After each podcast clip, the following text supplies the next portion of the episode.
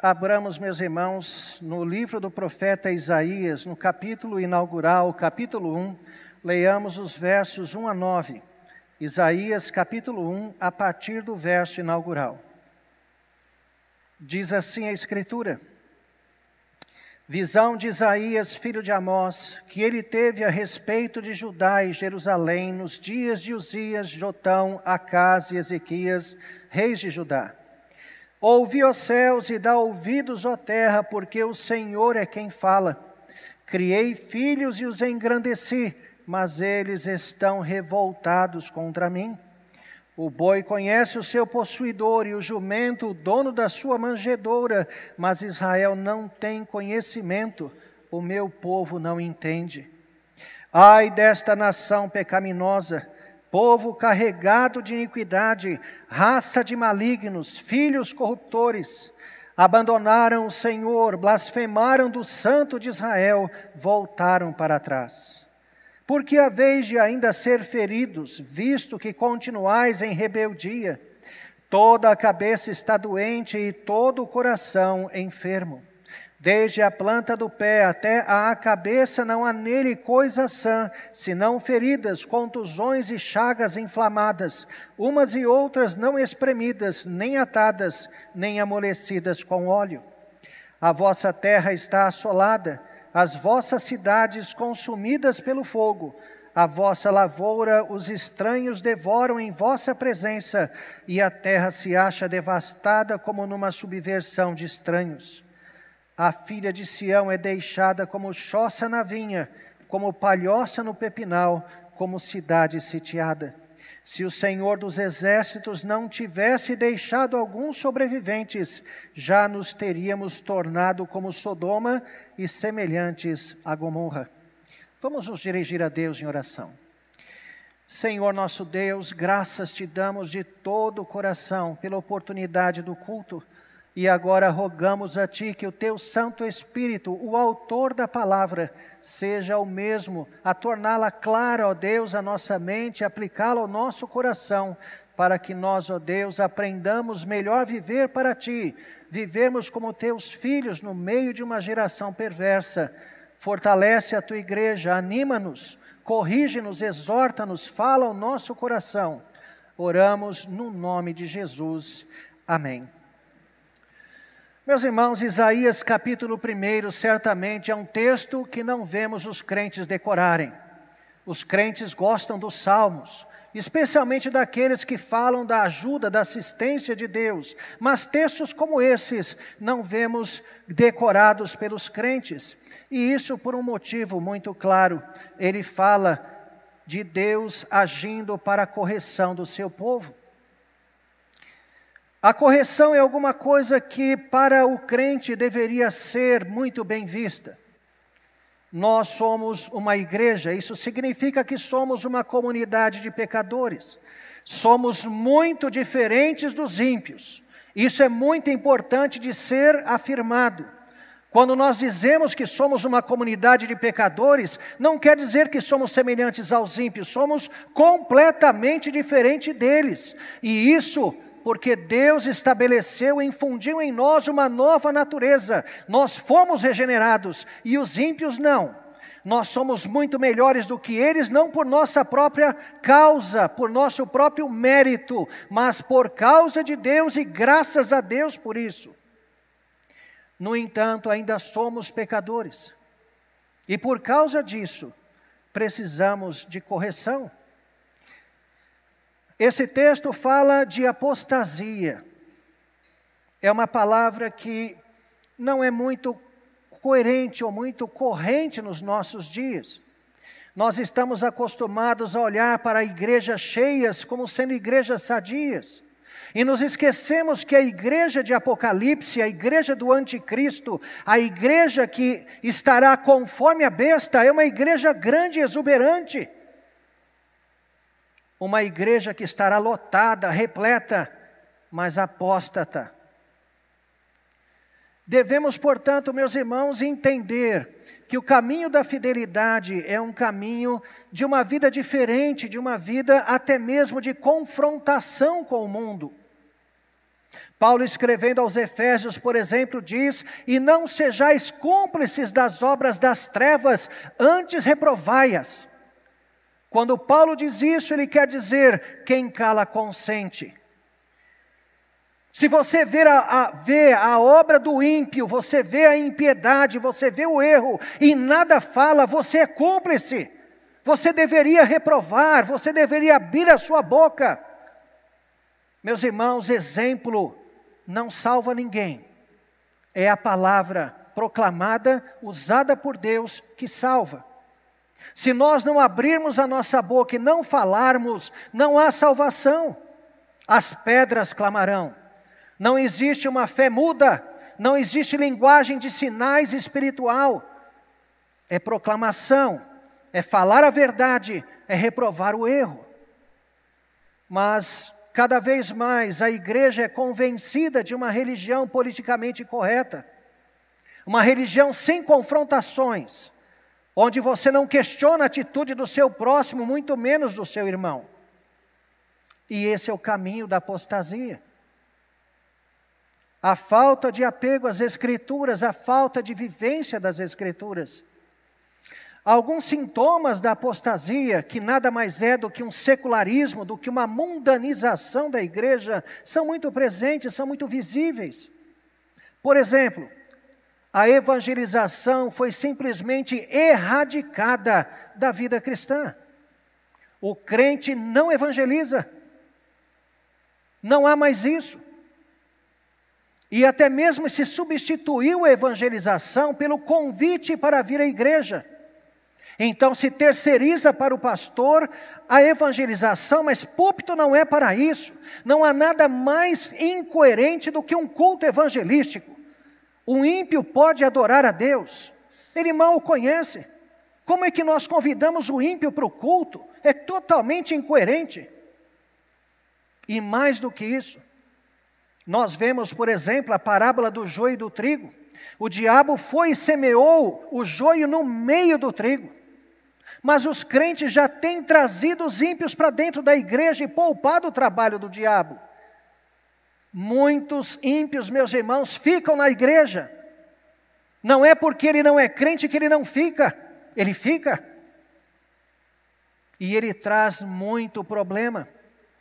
Ele não conhece a Deus, mas ele gosta dos hinos. Ele acha a pregação do pastor tão bonita os filhos dele precisam de religião. Tudo isso eu já ouvi. E nada disso é alguma justificativa para que alguém esteja na igreja. Nós não vemos mais a guarda do dia do Senhor, cada vez mais os crentes não fazem isso, é o mandamento excluído do decálogo. E o dia do Senhor, meus irmãos, é aquele dia que, se não tivesse, seria o maior anelo da alma dos crentes. O crente diria: Ah, se eu tivesse um dia inteiro para estar na presença de Deus, que maravilha seria isso! E nós temos, e tratamos isso como qualquer outro dia. Vamos passear, vamos fazer nossas coisas, vamos dormir, mas não guardamos o dia. E quem perde somos nós. Deus não perde nada, não pode receber nada, não perde nada, ele sempre continua o mesmo, ele é Deus. Deus não apenas separou o dia do Senhor, diz a Escritura, ele santificou e abençoou esse dia. Aqueles que guardam o dia do Senhor recebem a bênção desse dia. Nós podemos multiplicar, meus irmãos, aqui, práticas que a igreja simplesmente abandonou. A igreja de hoje está célere num caminho de apostasia, de secularização. As coisas passam a ser explicadas modernamente. A igreja deveria ser a locomotiva da sociedade, mas ela vem como último vagão, se adaptando às coisas, tentando uma forma cristã de praticar aquilo. Estamos num caminho muito diferente daquele que vemos nas Escrituras. Isaías profetizou em um período tão grande que os liberais, libera, o liberalismo clássico, dizia que tinha que haver pelo menos dois Isaías, talvez até três, porque eles não não creem na inspiração profética, então, para que Isaías pudesse ter percorrido todo esse tempo, deveria ter pelo menos dois, quiçá três Isaías. No entanto, um achado na caverna de Qumran, aqueles escritos do Mar Morto, provavelmente produzidos por essênios, uma biblioteca inteira encontrada por volta de 1948, numa região rochosa, uma encosta, provavelmente a biblioteca deles, eles esconderam ali para que os romanos não achassem aqueles escritos quando de uma de suas invasões ali foi encontrado um livro de Isaías com 66 capítulos completinhos. E seria um tempo muito curto entre a composição desse livro e o segundo ou até mesmo o terceiro Isaías. O judeu não assimilaria essa ideia, teria que haver um, um, período muito mais longo para que se caísse num consenso comum que houvesse esses, esses dois ou três Isaías aglutinados em um só. Portanto, quando isto foi encontrado, foi um golpe fatal na teoria liberal de um segundo ou um terceiro Isaías.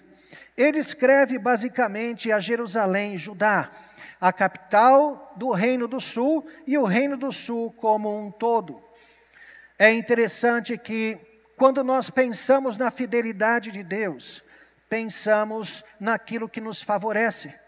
Mas a fidelidade de Deus é Deus cumprir a sua aliança também, fazendo pesar a sua mão na cláusula contratual da desobediência do povo. Deus é fiel àquilo que ele estabeleceu. Ele não é fiel a nós. Ele não é fiel à minha vontade, ao meu desejo.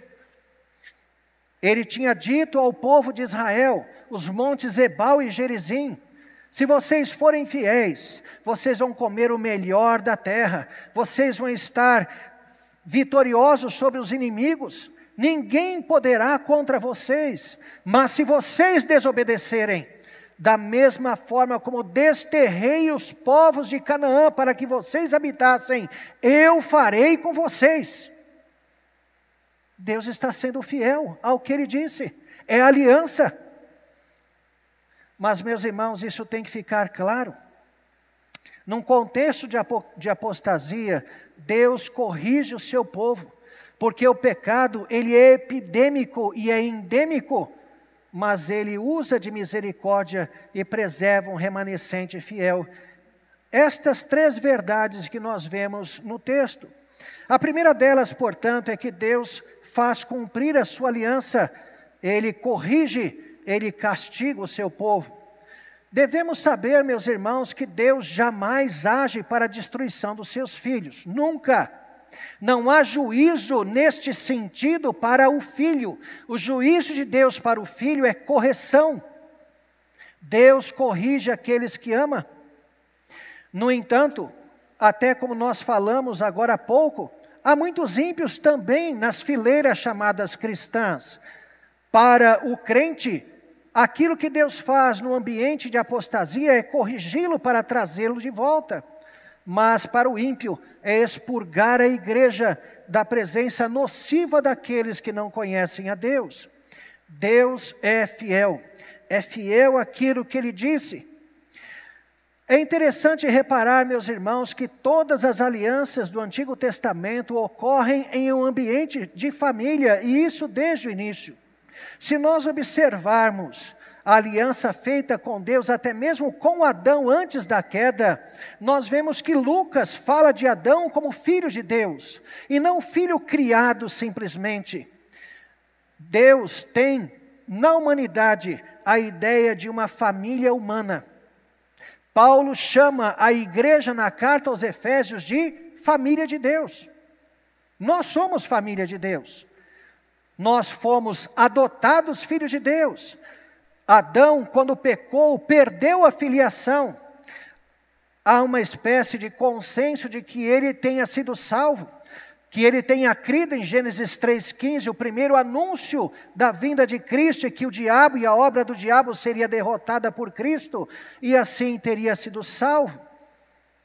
Mas a partir da queda de Adão, Todos aqueles que são filhos de Deus são adotados.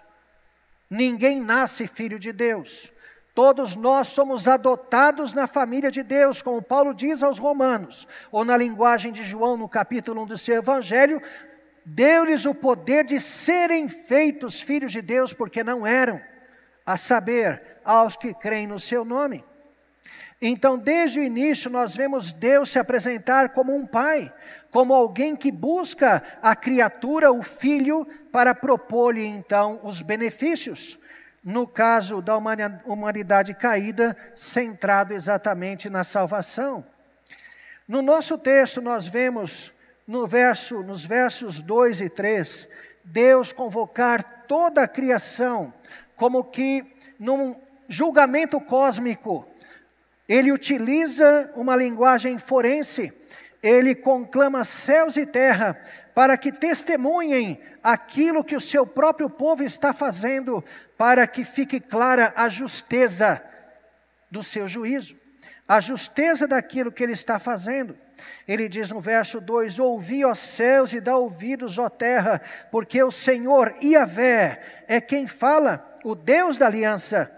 Criei filhos e os engrandeci, mas eles estão revoltados contra mim. É isto. Deus conclama a criação e estabelece uma corte, uma corte para manifestar a justiça daquilo que está fazendo. A apostasia do povo, meus irmãos, sempre tem como modelo a queda do homem, até mesmo a queda do diabo. Há uma espécie de efeito colateral da bênção de Deus por causa do pecado. O problema não é a bênção, não é Deus, muito menos, mas sim o pecado que está no ser humano. Parafraseando, por exemplo, aquilo que Paulo fala de uma das maiores bênçãos de Deus ao homem, que é a lei, ele diz que a lei está enferma por causa do pecado. Uma bênção de Deus se encontra, portanto, como que comprometida em sua atuação por causa dos efeitos do pecado no homem. Mais uma vez, o problema não está na bênção, muito, muito menos em Deus, mas o homem sempre será o problema. Então diz Deus: criei filhos e os engrandeci. Veja o ambiente de filiação, de família, mas eles estão revoltados contra mim. A misericórdia de Deus já se manifesta, porque vejam, segundo a lei de Moisés, um filho revoltoso tinha como pena a morte. O filho que desobedecesse o seu pai de uma forma contumaz, que quebrasse, portanto, a aliança em sua vida, ele deveria ser levado pelos próprios pais à presença dos anciãos para que fosse julgado e, uma vez condenado, seria apedrejado. A sentença da lei de Moisés para filhos revoltosos era morte, mas Deus, ele age com misericórdia, ele aplica a justiça, mas como nós vamos ver no final, ele deixa um remanescente. Criei filhos e os engrandeci, mas eles estão revoltados contra mim. Essa é a parte inicial da acusação. Vejam, Deus engrandeceu o seu povo, mas o resultado disso não foi o reconhecimento. Esse povo não passou a adorar mais a Deus, a render-lhe culto, a sujeitar a própria vida, a obedecer o mandamento por gratidão, por concordar com a vontade de Deus e fazer isso por amor a Deus. Meus irmãos, o amor é extremamente ativo, é muito mais ação do que sentimento. Muitos na igreja confundem a sua piedade com sentimentos ternos, mas nada fazem lá fora. O que nós vemos Jesus falar sobre aqueles que o amam, aqueles que têm os meus mandamentos e os guardam, esse, esses ou esse é o que me ama. Então, guardar o mandamento, a obediência à prática, isso é a verdadeira prova do amor que temos para com Deus. Como um filho rebelde, o povo não tratou o pai com a honra, com a dignidade, com a gratidão devidas. É uma repetição da queda. É interessante, meus irmãos, que mesmo a queda dos anjos também se inclui isso, porque os anjos também são chamados filhos de Deus no Antigo Testamento. Aquilo que Deus fez com os anjos também ah, aconteceu dentro de um ambiente de família. E no caso de Adão, criado filho de Deus, como nós já nos referimos, Deus buscou e se abriu para estes seres, se abriu como um pai. A perfeição deles não era a garantia de que jamais cairiam.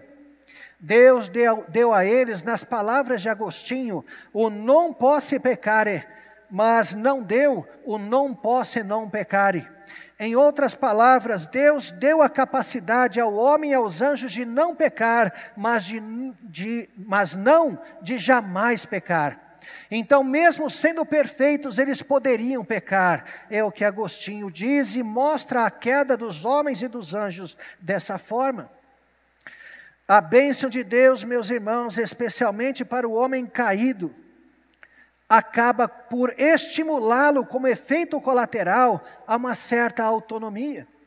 Ao homem achar que não precisa tanto de Deus assim, de começar a buscar as suas próprias coisas e de fazer Deus o servo da sua própria vontade, da vontade do homem. E esse é o caminho do afastamento. Daí Deus comparar o seu povo aos animais nesse texto. Na sequência da sua queixa, da sua acusação, ele diz: O boi conhece o seu possuidor, e o jumento, o dono da sua manjedoura, mas Israel não tem conhecimento, o meu povo não entende. Vejam que, mesmo desprovidos da razão humana, os animais, especialmente esses animais domésticos de rebanho, eles são leais àqueles que os possuem. O boi conhece o seu possuidor, sabe quem é o seu dono, e também aqueles que os alimentam e guardam, e o jumento, o dono da sua manjedoura. É Yahvé, o Deus da aliança, que é o dono do povo e de todas as coisas, e é aquele que alimenta, mantém e protege aquele povo. Então diz Deus: os animais conhecem, mas o meu povo não está aberto a esse conhecimento. Eles não compreendem. Seu próprio povo não percebia mais que pertencia a Deus, vivia de forma autônoma e também não tinha qualquer gratidão pelo cuidado, pelo suprimento, não apenas físico, mas também espiritual que vinha de Deus. Assim, tomando o exemplo dos animais, mostra que o povo em apostasia, como era o caso aqui em Isaías, eram menos dignos do que os animais. É uma forma de humilhar o povo, de mostrar a real situação deles.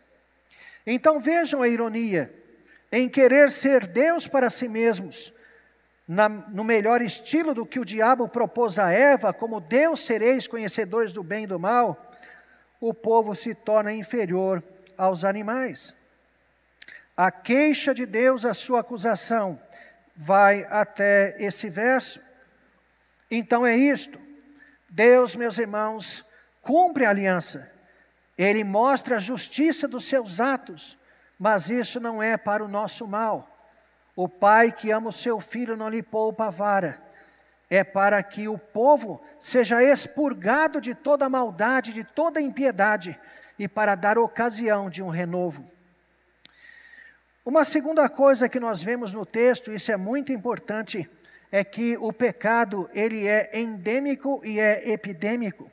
Quando se fala de endemia, se fala de um grupo próprio onde isso se desenvolve. O pecado se desenvolve no ser humano.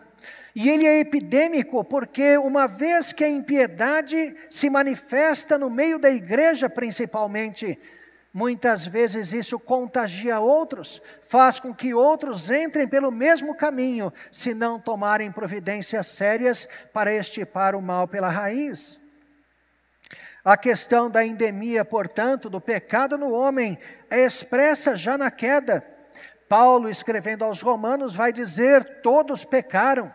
E isso não é apenas uma alusão ao fato de que os seres humanos, à semelhança de Adão, pecam, mas que todos nós pecamos em Adão como nosso representante. Quando Adão pecou, Todos nós pecamos, ele é cabeça de raça, a sua função federativa. E o pecado, meus irmãos, é tão inseparável do homem que é possível dizer, de certa forma, que o pecado é o próprio homem. O homem é o pecado, de certa forma. Por que isso? Porque o pecado, meus irmãos, não tem no homem apenas uma fonte, mas o homem é essencialmente pecado. Vejam que coisa interessante. Nós podemos dizer que um poço seja uma fonte de água, mas existe um poço seco e existe água fora do poço. Mas não existe homem sem pecado, e não existe pecado sem o homem. Isso está tão ligado ao ser humano, meus irmãos, que não há homem na face da terra que não tenha pecado. E por isso, se nós varrêssemos todos os seres humanos da terra, o pecado não existiria. O pecado é o homem, de certa forma, e muito mais do que como fonte, está ligado à própria essência do homem quando desobedeceu. E então vemos frases do tipo: Deus ama o pecador, mas abomina o pecado. Não, Deus odeia o pecado e odeia o pecador. O estado de todo homem sem Cristo de, é debaixo da ira de Deus. O amor é algo da graça especial. Deus só ama os seus filhos. Deus só ama aqueles que foram regenerados e justificados, cujos pecados não mais afrontam, não mais ofendem a Deus, porque estão em Cristo. O amor é algo próprio do tratamento do pai para com seus filhos, não para com os ímpios. Se Deus amasse o ímpio, amaria também a fonte do pecado, amaria também o próprio pecado, e Deus não faz isso. O pecado, meus irmãos, não é substância, se o pecado fosse substância, poderia ser cortado e separado do homem, mas o, o, pecado está impregnado na essência do ser humano, de forma que é inseparável.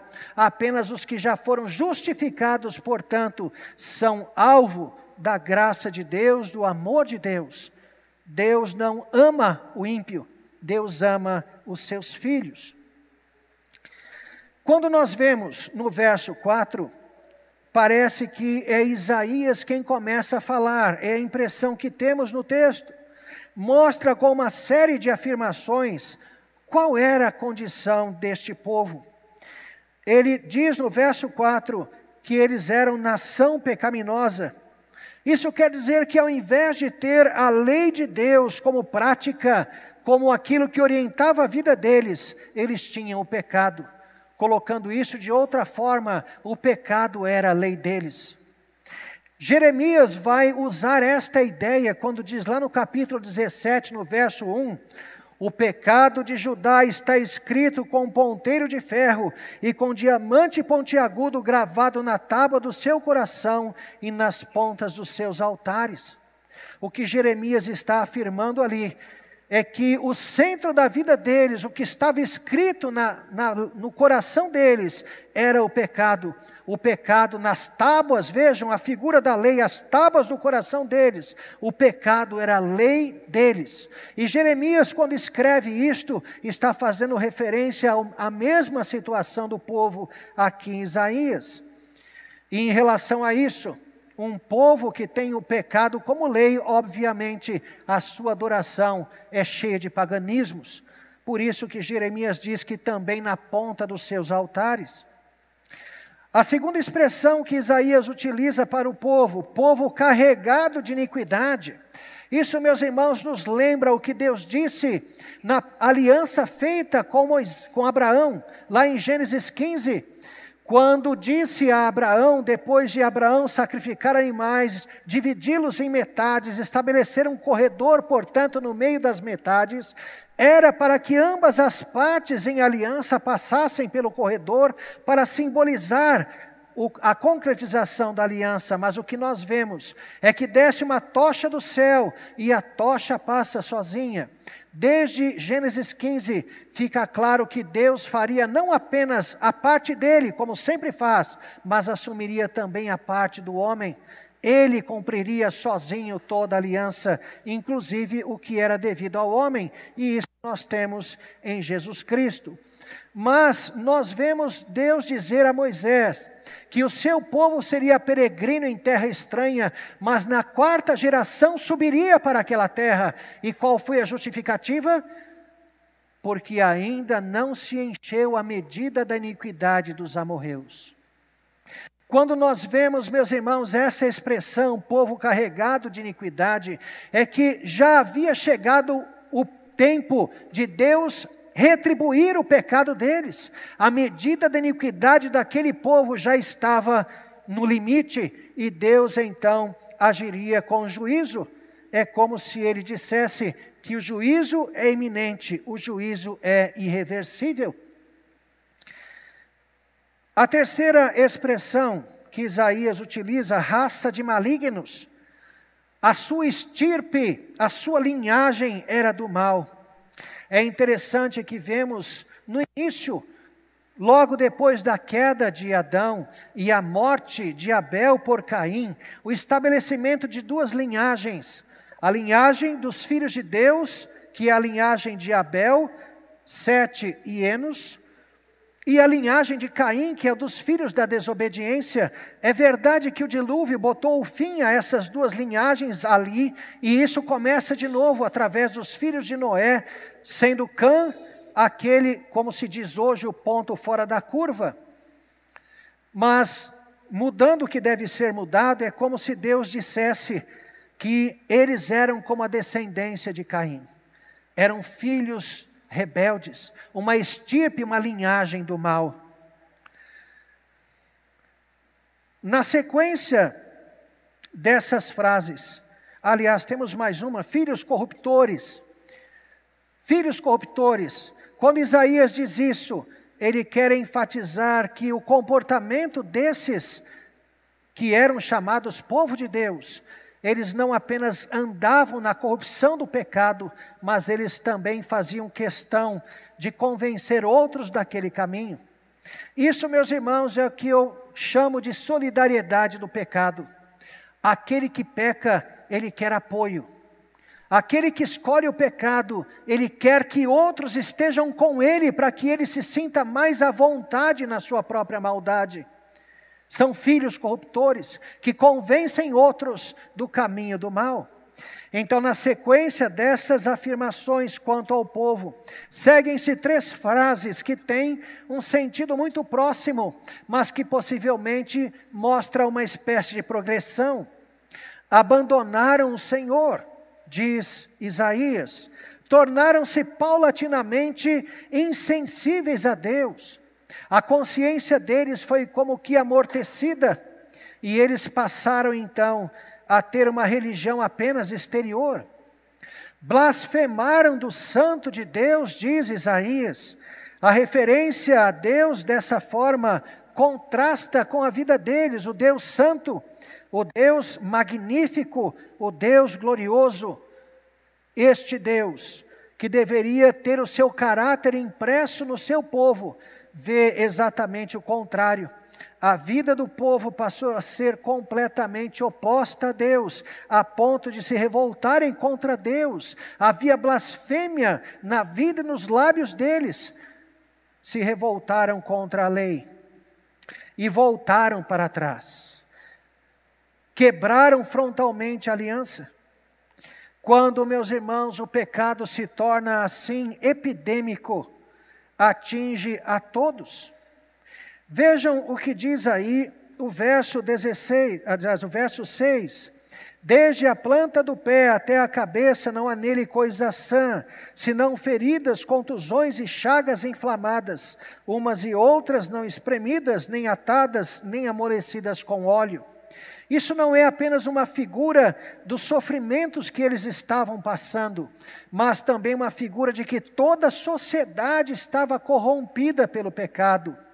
É como se houvesse um corpo, a igreja é corpo, e naquele caso o corpo estava todo corrompido pelo pecado. É epidêmico. Tornaram-se assim também contumazes no pecado O verso 5 diz: Porque a vez de ainda ser feridos, visto que continuais em rebeldia, eles já haviam sofrido grandemente, mas mesmo diante dos sofrimentos, dos juízos, eles não voltaram atrás. Nós vemos, meus irmãos, no livro de Apocalipse, Deus também derramando juízos de advertências ou juízos antecipatórios. E vemos algumas vezes que o autor, o apóstolo João, faz questão de dizer: e não se arrependeram para dar glória a Deus. Os irmãos já ouviram o ditado que diz que aquele que não vem por amor, vem pela dor. É uma mentira. Muitos não vêm pelo amor e não vêm pela dor também. E eles não virão, porque são ímpios, porque não são de Deus. Simples assim. A apostasia, meus irmãos, em geral, todo o povo sofria.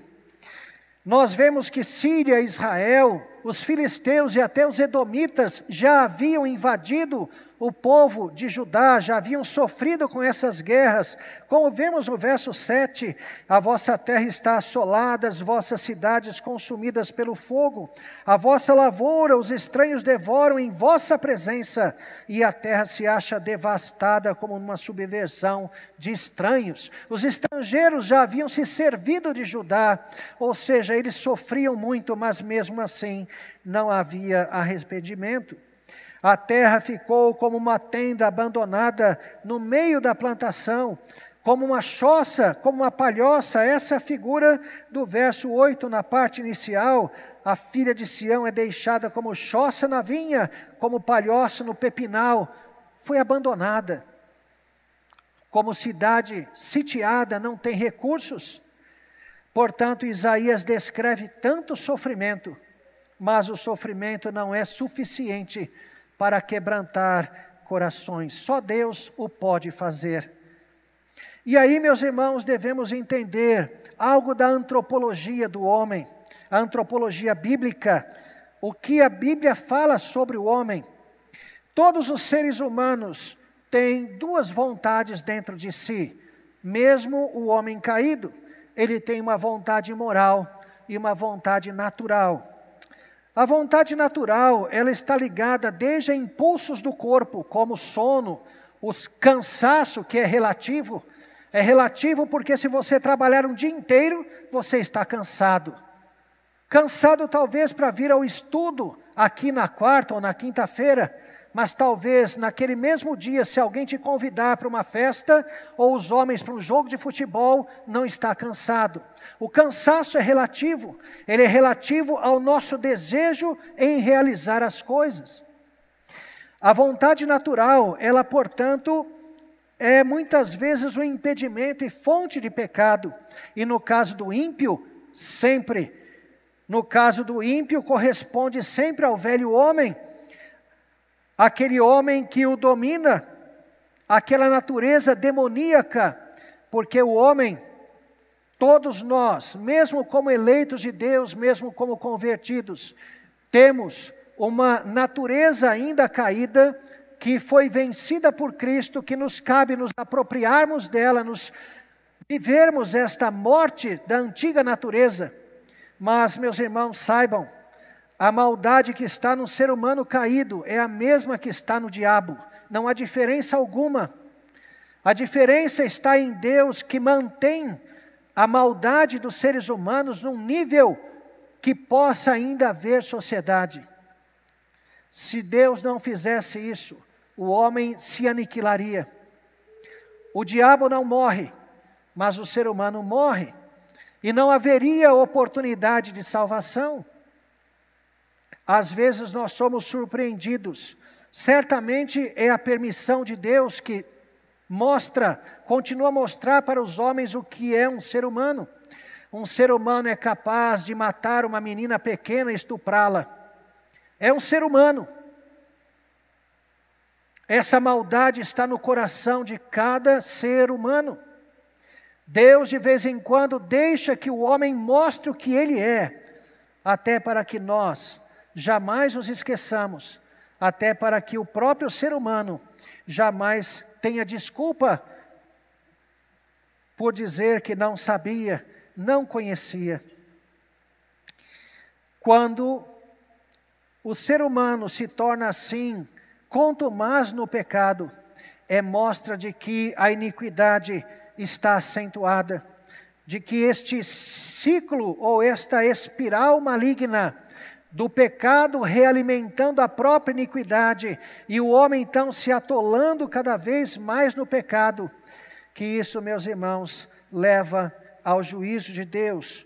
O crente pode até entrar numa espiral como essa, mas Deus jamais permitirá que ele se perca. Deus interromperá o processo e o trará de volta. Por causa desta apostasia geral, o povo sofria, o povo tinha ah, carências, mas mesmo assim não reconhecia a aliança, não reconhecia a sua necessidade de Deus. Todos os seres humanos têm, portanto, a responsabilidade moral Deus nos julga porque temos uma vontade moral. No caso dos crentes, somos beneficiados com a natureza regenerada, implantada por Deus. E temos então como norma da nossa vida esta natureza. É nossa responsabilidade como crentes tornar a nossa vontade moral circunscrita à Escritura. Que seja a Escritura impressa no nosso coração às vezes nós olhamos para a Bíblia e nos relacionamos com ela fora de nós, mas a Bíblia deve se relacionar conosco dentro de nós. Ela deve fazer parte da nossa vida, deve ser assimilada em nosso coração, ela deve se tornar parte de mim. Guardo no coração a tua palavra para não pecar contra ti as tuas palavras. O lugar da Escritura é nas tábuas do nosso coração, para dirigir nossos pensamentos, nossa fala, nossas ações. A luta do pecado não é exterior, não é contra ações, mas é contra desejos. O mandamento mais difícil, sem dúvida alguma, do Decálogo é o não cobiçarás. Vejam que o mandamento não proíbe ou não, não estabelece a resistência à cobiça, embora obviamente esteja implícito que se ela surgir, eu devo resistir a ela. Mas o que o mandamento estabelece é que eu não devo ter a cobiça, eu não devo ter o pensamento maligno, o desejo maligno. Como é que eu posso obedecer a isso? Só há uma forma, meus irmãos, é nos aprofundarmos tanto na vida com Deus, a ponto de refletirmos as Escrituras, trazer as Escrituras para dentro de nós, como a vida diária de devoção. Falamos de secularismo no início. Nós vemos que o crente de hoje tem uma agenda ímpia. O tempo do crente é usado exatamente como o tempo do ímpio. Ele trabalha às oito horas ou até mais do que isso tem os seus momentos de estudo à noite, uma prática esportiva talvez, e ele dedica o resto do tempo. Quando dedica a Deus? Esse modelo social, simplesmente assimilado pela igreja, jamais produzirá uma igreja forte. Nunca. Os crentes dizem que não tem tempo para Deus e não tem mesmo porque assimilaram um modelo social materialista. Os crentes que são donos de indústria, donos de comércio, deveriam colocar para os seus funcionários uma jornada de trabalho que permitisse a eles um tempo de qualidade com Deus. Mas pensa-se só no lucro, só nisso. Busca-se apenas isto. A igreja, como disse no início, ela vem lá no último vagão tentando se adaptar às mudanças sociais. Isso é um enorme problema. Nós vendemos o nosso tempo e não podemos usá-lo para Deus. Muito pode ser dito a respeito disso, mas não é o nosso tema.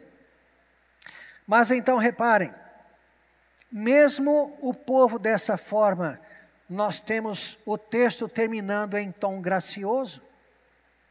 Deus cortou a árvore, mas deixou o toco. Há um remanescente fiel.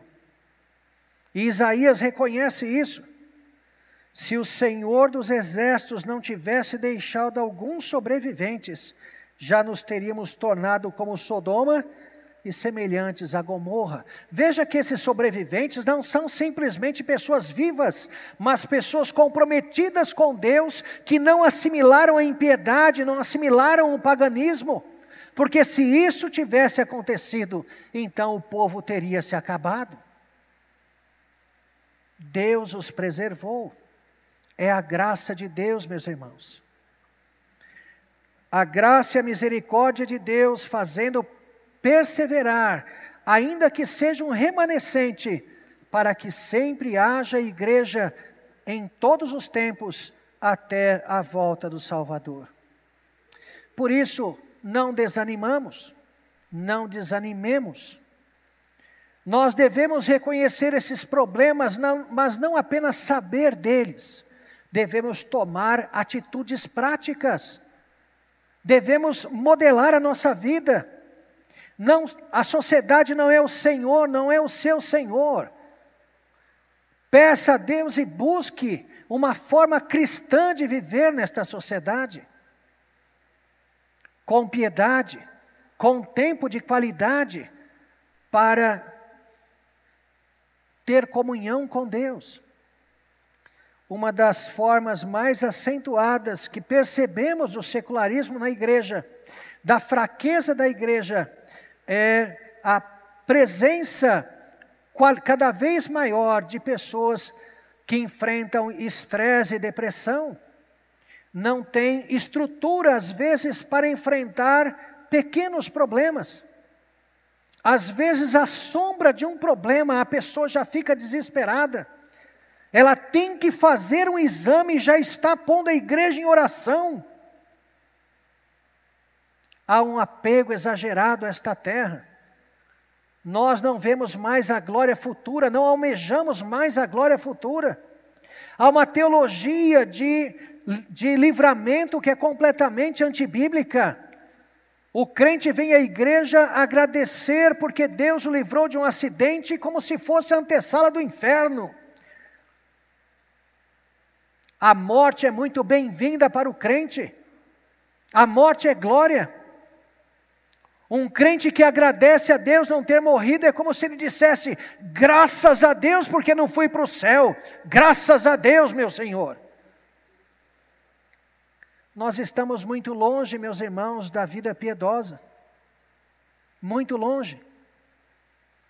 Não é querer a morte, ela vai chegar no seu dia exato mas é ter uma visão positiva, preciosa é aos olhos do Senhor a morte dos seus santos. Não temos que ter medo ou desespero, não temos que ser apegados a esta vida, nem a coisas, nem a pessoas. Temos que ser responsáveis. Amamos nossa família, mas nunca jamais devemos amá-los mais do que a Deus, ao nosso Senhor Jesus Cristo. A nossa vontade de estar com eles não pode ser maior do que a nossa vontade de estar com Cristo na glória. Se Deus preserva a nossa vida aqui, como Paulo fala, prefiro estar com Cristo, mas reconheço que ainda há o que fazer. Então, se nós vamos agradecer a Deus o chamado livramento, é porque temos ainda coisas a fazer para Deus aqui. Essa é a ideia. Nós estamos muito longe, meus irmãos, do cristianismo autêntico. Olhem para as Escrituras, vejam a beleza, a profundidade de uma vida profunda com Deus. Eu não tenho dúvidas, é minha avaliação, que a igreja de hoje, ela está já boa parte secularizada. O caminho da apostasia está escancarado e ela já tem percorrido um bom pedaço disso. Pensem na vida com Deus, pensem na maravilha de estar com Deus todos os dias, pensem em ver Deus em todas as coisas, a assinatura divina na criação, não percam de vista o que Deus fez e o que Deus faz nas obras de Sua providência, sejam edificados todos, todos os momentos, sempre tendo a plena certeza que estão na presença de Deus. Um dos textos que mais me tocam quanto a isso é quando Elias vai diante de Acabe Acabe foi o rei que estabeleceu a religião a Baal como a religião oficial de Israel. O rei que mandou matar os profetas do Senhor. Ele vai diante deste rei e começa a dizer a Elias o seguinte: aliás, a Acabe o seguinte: O Deus na presença de quem eu estou me enviou. Percebem o que é isso para ele? Não importa o que aconteça eu estou na presença de Deus. Então, meus irmãos, recuperemos tudo isso. A apostasia, ela está muito presente. Quem já foi à Europa já viu templos magníficos que viraram camelódromos, casa de show, quando não mesquitas. A apostasia é uma realidade. Igrejas fecham, igrejas acabam. Aqui no nosso país, temos a oportunidade ainda de viver um evangelho autêntico. Mas não se você tiver em mente o seu conforto, não se você tiver em mente um tipo de vida que não vai te exigir nada, aí realmente jamais conseguirá chegar a um, uma genuína experiência com Deus, na sua prática pelo menos acordemos para a realidade da igreja. Louvemos a Deus, adoremos a Deus, percebamos o caminhar das coisas, reprovemos as coisas erradas, anunciemos a verdade de Cristo, vivamos como crentes no meio dessa geração perversa. Deus nos ama e Deus é a nossa força. Que Deus nos abençoe grande e ricamente. Amém.